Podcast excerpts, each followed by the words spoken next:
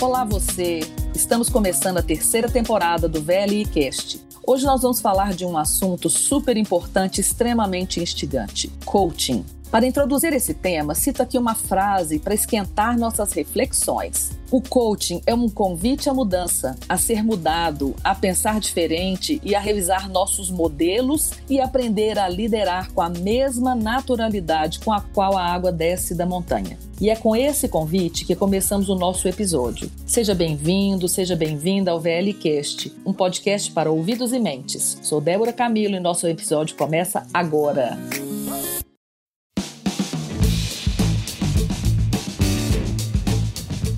Para falar sobre esse assunto, tenho aqui comigo Érica Guerra, gerente de consultoria Portos e Terminais. Seja bem-vinda, Érica. Muito obrigada. E César Toniolo, gerente geral da VLI, líder da Frente de Gestão do Mais Valor VLI. Tudo bom, César? Tudo jóia, obrigado. Olha, um prazer estar com vocês aqui para a gente falar desse tema que é muito interessante. Muito se tem falado em coaching, esse convite à mudança e, mais ainda, a uma transformação. E fico curiosa para entender melhor como é esse processo, como é que ele se dá. Queria saber de você, Érica, como é que você percebe esse processo? Gostaria de trazer um pouco, Débora, sobre a história do coaching. O coach ele iniciou no esporte e tem uma figura muito importante nesse contexto que é o Timothy Gary. Ele foi capitão da Harvard University Tennis Team em 1960 e em 71 ele foi professor de tênis profissional na Califórnia. E ele começou a perceber que muitos pensamentos que passavam pela cabeça dos alunos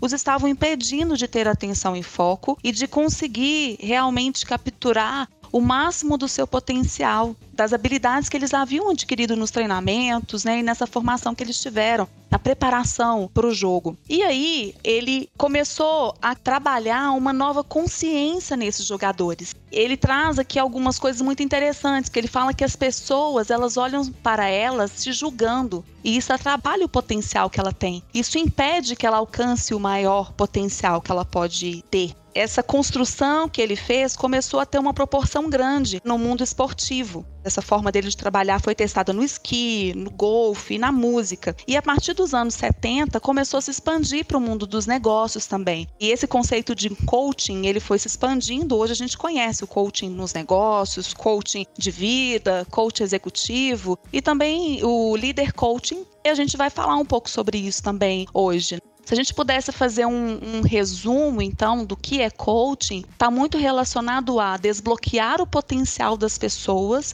para maximizar o seu próprio desempenho. É um processo de aprendizagem, onde é, todos têm uma capacidade de aprendizado natural. A questão é como conduzir esse processo para que não haja nenhuma restrição, auto-julgamento, que isso seja assim potencializado para alcançar o objetivo e os resultados. E é um processo extremamente completo e que começa bem com essa autovisão, nesse autoconhecimento. Como você disse, para a vida, para os negócios, para a carreira. E passar por um processo desse exige coragem, né, Érica? Coragem. Coragem porque é um processo de mudança. É um processo que nos leva a sermos diferentes do que nós somos hoje. E assumir que tem um novo patamar a alcançar. Por isso que exige a coragem e está ligado também à transformação, a mudar a forma de observar, modificar a maneira de atuar, de operar o mundo. E quando isso acontece, os resultados também são diferentes, que a gente passa a questionar e a se questionar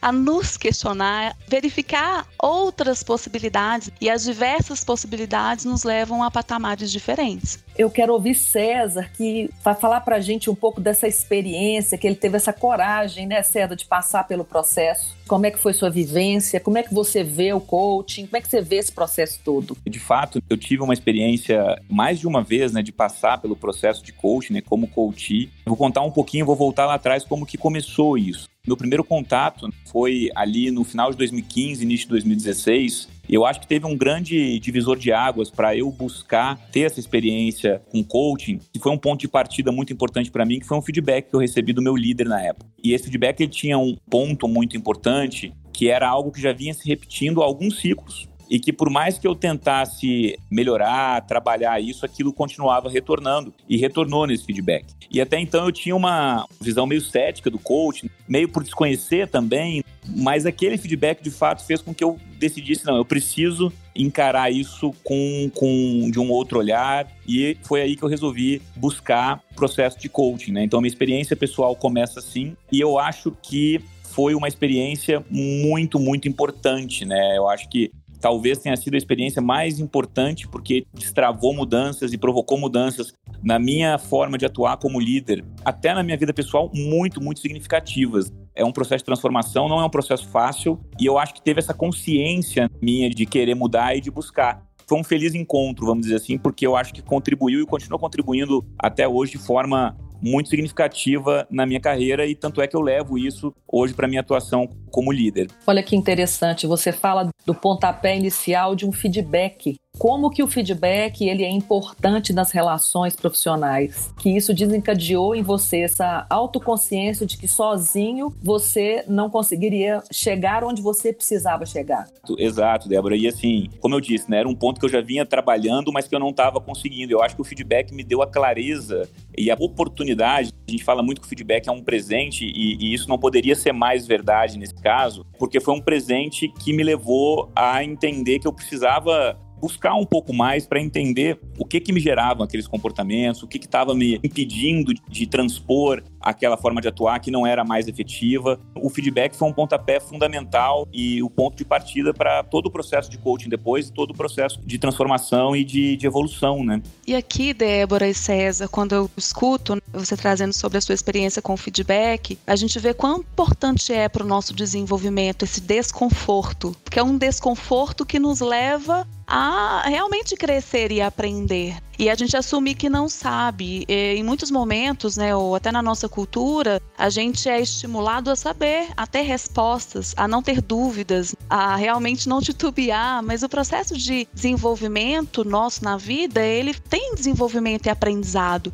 Se eu assumo que eu já sei tudo e que eu não preciso receber um feedback para o meu desenvolvimento, eu não tenho o que aprender. Mas a partir do momento que eu escuto e percebo que eu realmente preciso mudar e que eu preciso de um apoio para ajudar a desbloquear o que está me impedindo de conseguir fazer a virada, eu tenho possibilidade sim de criar essas opções, que foi o processo que o César trouxe. O Freud, que é o pai da psicanálise, ele fala que nós somos seres de falta. A gente é ser humano, né? Temos as nossas limitações. Mas ele fala também que a gente é ser de desejo. Desejo é quando eu percebo aquilo que me falta e que eu preciso e quero e isso de autoobservação, de se perceber. Aos poucos ele foi criando alguns comportamentos que foram reforçando e criando habilidades, mas não foi imediato foi algo realmente construído. Aí você pensa, esse é o desafio, né, César? Você parar para rever toda uma construção da sua carreira, por exemplo, do seu trabalho como profissional, toda essa construção e ter que desconstruir alguns conceitos. É, exatamente, Débora. E essa desconstrução,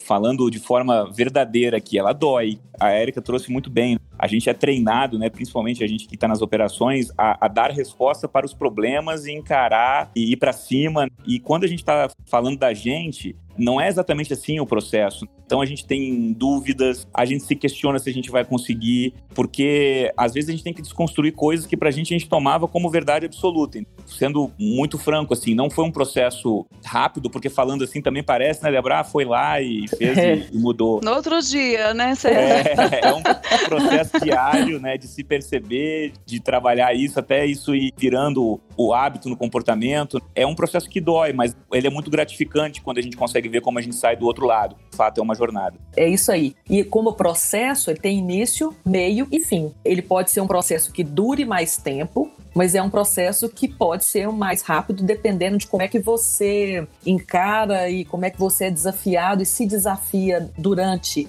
o processo. E aí a gente está falando muito de comportamento, que motiva os meus comportamentos. E aí eu me lembro da questão da cultura VLI. E aí eu quero ouvir um pouco de vocês como é que conversa quando a gente fala de coaching e com a cultura VLI. Qual que é a conexão entre os, esses dois temas? Débora, nós estamos falando um pouco de feedback. Quando a gente fala de feedback, tem um comportamento de cultura é, que a gente quer muito evoluir, estamos nesse processo de evolução, que é conversamos sobre os problemas sem milindres e com respeito de como ter transparência e ao mesmo tempo respeito e essa compaixão de levar a efetividade da percepção da performance da entrega dos nossos profissionais. Essa questão para a gente é muito importante, até para levar a essa reflexão do que é necessário melhorar. E um outro comportamento também associado à cultura é incentivamos a autonomia com protagonismo pelo resultado e também associando ao feedback que nós acabamos de dizer, porque é um processo também de responsabilização. Porque quando eu assumo a responsabilidade pelo meu desempenho, eu tenho poder sobre ele. Eu tenho poder para ver possibilidades. Eu assumo a frente eu me faço parte do problema. Então, se eu ouço um feedback e eu me faço parte, não atribuo a outrem aquela questão, a responsabilização daquilo que está sendo me trazido, eu percebo quanto eu posso fazer parte da solução. Eu percebo quais são as ações ou o que eu posso fazer para realmente mudar aquela condição. E essa responsabilização passa por esse comportamento, né, de incentivar a autonomia com protagonismo. Que de uma certa forma, né, César, foi isso que você fez, né? Você assumiu esse protagonismo, né? É, exatamente, né, Débora? Eu acho que muitas vezes a gente fica procurando que a empresa faça aquilo pela gente, né? Ou que. Meu chefe, né, César? Meu é, chefe meu, é. Meu chefe vai fazer isso para mim.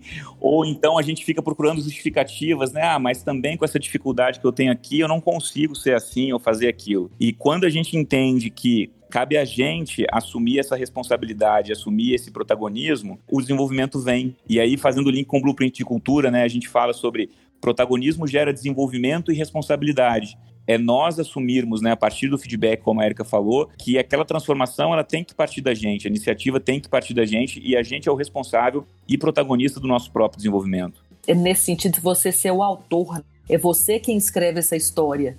E é isso que a Érica traz, não é meu gestor, não é a empresa, como você falou, mas como é que eu vou escrever essa história e que história é essa que eu quero escrever? E principalmente, eu acho que é muito importante ter muito claro qual é o foco, o objetivo, para onde que eu quero ir. Érica, quando você traz aí do Timothy Galway, ele tem uma expressão que é tira o foco do foco. Mas quando ele fala isso, a gente até meio que assusta, mas como assim tirar o foco do foco? ter o foco é importante, para onde você vai olhar, que é importantíssimo, mas eu não posso mirar lá o tempo todo, eu tenho que focar no processo para chegar lá, que tem a ver com essa evolução, tem a ver com que comportamentos eu coloco em prática para chegar naquele ponto que eu preciso chegar. E isso tem a ver com cultura velha, a cultura que queremos para nós, né? E tem uma analogia aqui também, Débora, importante, que ele fala sobre o aprendizado de uma forma tão natural. E ele traz um exemplo muito interessante, que às vezes a gente não pensa. Ele fala assim: uma mãe ensina o seu filho a andar? Ou é um processo natural que acontece? A mesma coisa acontece com a gente, né? A gente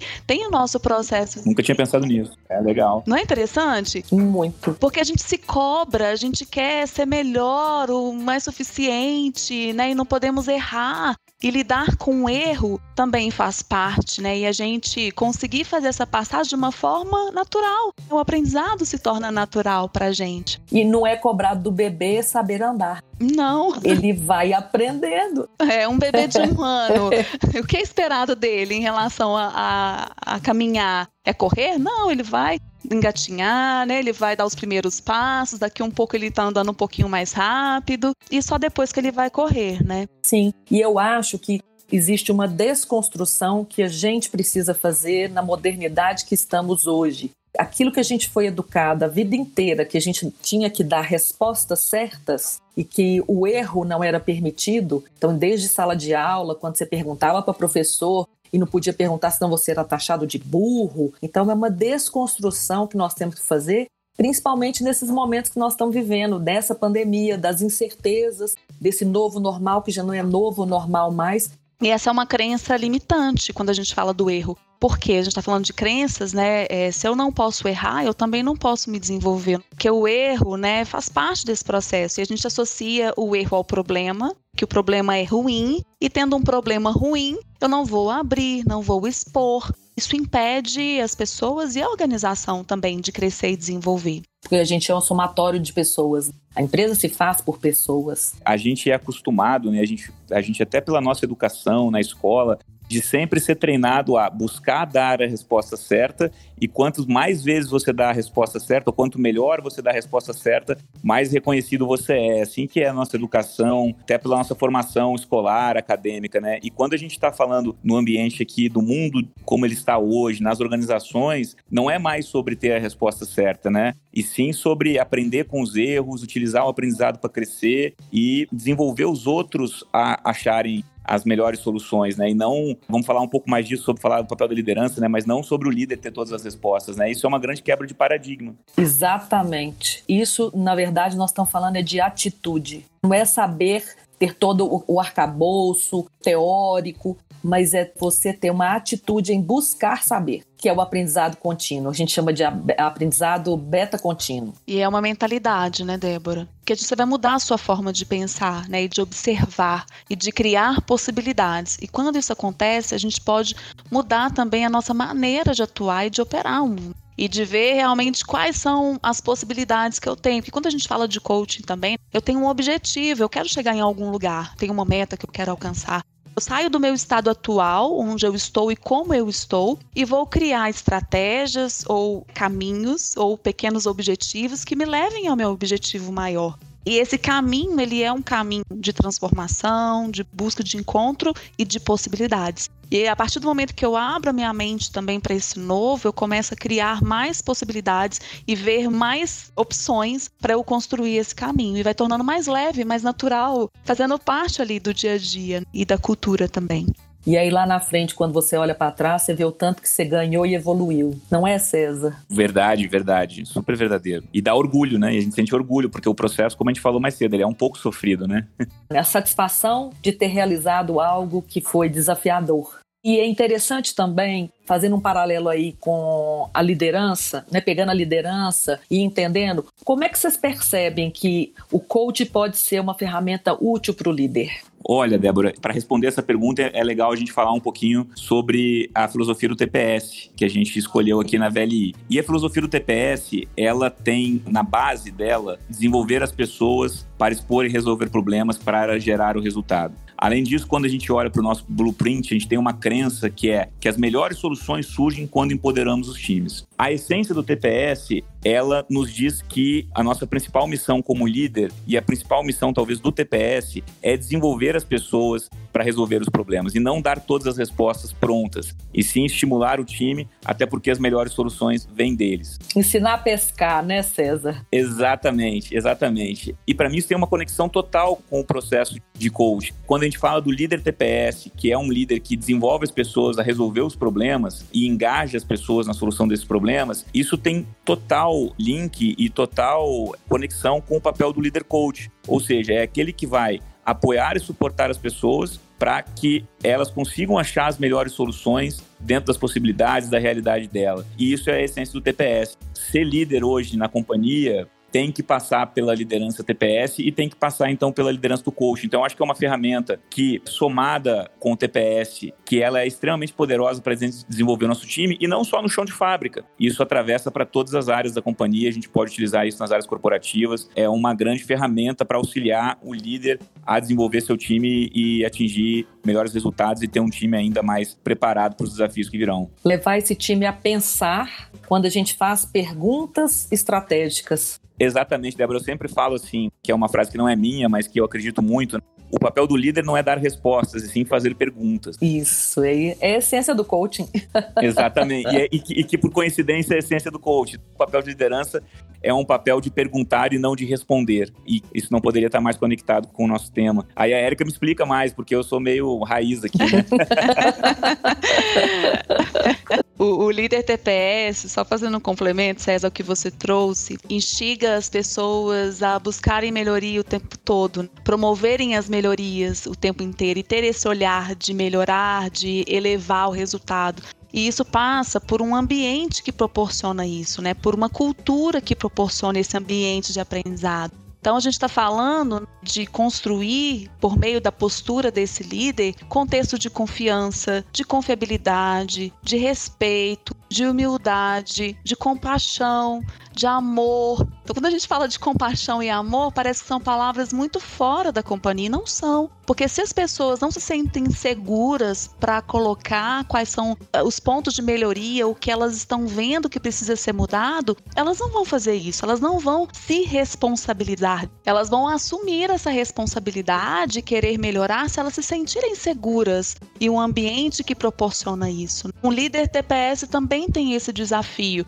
E é o desafio não só de proporcionar isso para as pessoas, mas também do seu próprio desenvolvimento. E a gente está acostumado a falar que o líder dá o feedback, não que o líder pede feedback. Mas nesse contexto de aprendizado, somos todos nós aprendendo, somos todos nós desenvolvendo para elevar o resultado da companhia. Esse líder coach, ele expande suas habilidades e competências, mas não só isso. Ele também motiva, potencializa e enriquece o trabalho da equipe, as pessoas realmente se sentirem parte, se sentirem envolvidas. Sim, e é um processo muito profundo. E esse convite que você está fazendo aí, Erika, eu acho tão importante que quem faz a cultura somos nós, são as pessoas. No momento que eu começo a fazer a minha parte, o outro faz a parte dele, no conjunto da obra, nós temos aí uma cultura forte uma cultura que as pessoas gostem de fazer parte. Exato. E uma mudança na organização, Débora, ela só perdura se tiver ancorada nas pessoas que fazem parte desse contexto, a partir dos seus sistemas de crenças, dos seus valores e nos seus modos de perceber o mundo, no modo com que se relacionam e na forma como elas aceitam e assumem a responsabilidade. Trabalho também de autorresponsabilização, autoconhecimento e desenvolvimento. Muito bacana. E aí, que dicas vocês dão para quem está começando ou está querendo começar esse caminho de coaching? Seja um processo pessoal, seja de carreira, seja como líder. Que dica que vocês dão? Olha, Débora, eu vou dar duas dicas aqui. Primeiro, uma como um processo pessoal que eu acho que vale para todos. Observe aquilo que se repete e te incomoda em você e que você acredita que você pode é, mudar. Costuma ser um belo ponto de partida. Uhum. Porque a gente tem algumas repetições de coisas que a gente acaba fazendo e que nos colocam em situações ou que nos levam a resultados não desejados. Eu acho que quando a gente consegue identificar isso, é um belo ponto de partida para a gente iniciar um processo de coaching. Obviamente que existem outros, né, Erika pode falar, mas essa é uma dica que eu dou, que foi o que aconteceu comigo. Essa percepção foi reforçada através de um feedback, mas era algo que se repetia e que eu não estava conseguindo sair daquele ciclo, romper com aquele ciclo para trazer novos comportamentos, novas atitudes, e muitas vezes eu não conseguia nem me enxergar exatamente praticando alguns comportamentos. Ter esse ponto de partida, ter essa consciência inicial, mesmo que ela seja ainda muito superficial, que a gente não consiga ter identificada a causa raiz, que vai descobrir com o processo, mas eu acho que é, um, é, uma dica muito legal e que vale a pena se conhecer, vale a pena buscar o autoconhecimento, mas que é importante ter coragem para mudar, porque uma vez que a gente se conhece, às vezes a gente pode descobrir coisas que a gente não gosta e que a gente tem que ter coragem para mudar, para encarar, para desconstruir, né, como você falou, né, para construir algo novo e mais potente em cima. E para liderança, são duas dicas, na verdade. Primeiro, reserve um tempo na sua agenda, coloque na sua agenda, por mais corrida que ela seja, por mais cheia que ela esteja, coloque na sua agenda um tempo mensal com o seu time para você dedicar ao processo de desenvolvimento deles. Eu chamava de coaching sem fazer coaching, porque fazia, como eu até brinquei com o Eric, do jeito raiz. Mas ter essa agenda, às vezes a gente reserva pouco tempo na agenda para isso. Tem justificativa, mas eu acho que a gente tem que conseguir abrir esse tempo para dedicar ao time. Por fim, aquela frase que eu falei mais cedo, que eu acho que ela resume a dica, né, e que conecta aqui com a questão do líder coach, é lidere perguntando e não respondendo. Muito bacana, viu, César? E Érica, que dica que você dá, Érica? Como profissional de RH, como gerente? É, tem, tem várias, né, Débora? Eu só queria complementar o que o César trouxe do líder, de dedicar um tempo. E quando o líder dedica um tempo para fazer esse processo com a equipe, ele está sendo coaching, porque ele está facilitando o aprendizado. E fazer esse papel é muito importante para as pessoas no dia a dia. Mas falando de dica, todo feedback é um feedback, né, Débora? E a gente tende a descartar aquilo que não é comum pra gente ou que não faz sentido naquele momento. A primeira dica é: todo feedback é um feedback. Ouve, reflita e veja em qual momento aquela percepção ou aquela situação, né, ela transpareceu para você se auto-observar. E tem a ver também com o pedir. Se eu estou pedindo né, o feedback como líder, é, quer dizer que eu estou interessada em realmente compreender ou saber né, o que as pessoas têm a dizer. É um exercício de humildade. Mas o que eu queria trazer, algumas palavras que eu levo comigo já há algum tempo e que eu trabalho muito com meu time. É um exercício de mente aberta, vontade aberta e coração aberto. Então, sempre quando eu estou em alguma situação que eu me fecho, que acaba sendo uma defesa de, ah, eu quero me proteger dessa situação, vou me fechar. Uhum. E aí eu repito para mim mesma: mente aberta, vontade aberta e coração aberto para enfrentar as adversidades e muitas vezes está relacionada a nós mesmos, a se perceber, se autoconectar e realmente reduzir esse medo, essa dúvida e conseguir chegar à nossa habilidade máxima, né? Tirar o potencial da nossa habilidade. Sim, muito bacana essas dicas, extremamente valiosas seja para profissional, seja para a vida pessoal. É, a gente é gente em qualquer contexto e a gente precisa ser mais humano cada vez. E à medida que a gente vai se conhecendo, a gente conhece mais o outro e aí a gente tende a ter relações mais saudáveis. Quero agradecer a vocês essa participação, esse bate-papo. Foi uma delícia conversar com vocês dois, assim, uma baita experiência que cada um tem. Vivência importante para contar para todo mundo. Olha, tem casos reais, casos de sucesso, tanto que vocês trouxeram de bagagem, de experiência, de conhecimento e genuinamente vocês acreditam no processo. Isso é que é fundamental. Eu tô até empolgada aqui, viu, Débora? Querendo falar, falar, falar de tão gostoso que foi. É, também, é. Se, deixar, se deixar, a gente vai, né? A gente vai. A conversa foi muito boa mesmo, muito agregadora e me fez reviver vários momentos também que eu já vivi de desenvolvimento, de aprendizado. Agradeço muito essa experiência, espero espero que seja também um complemento aí no desenvolvimento de várias pessoas que puderem ouvir e receberem também um pouco disso que a gente discutiu. Muito obrigada. Obrigadíssimo pela sua participação. César também foi super contributivo aqui com a sua experiência, sua vivência. Débora, muito obrigado. Fiquei muito feliz de ter participado. Até brinquei quando a gente fez aqui a preparação se eu estava à altura, porque falar junto com a Érica sobre esse assunto não é fácil, né?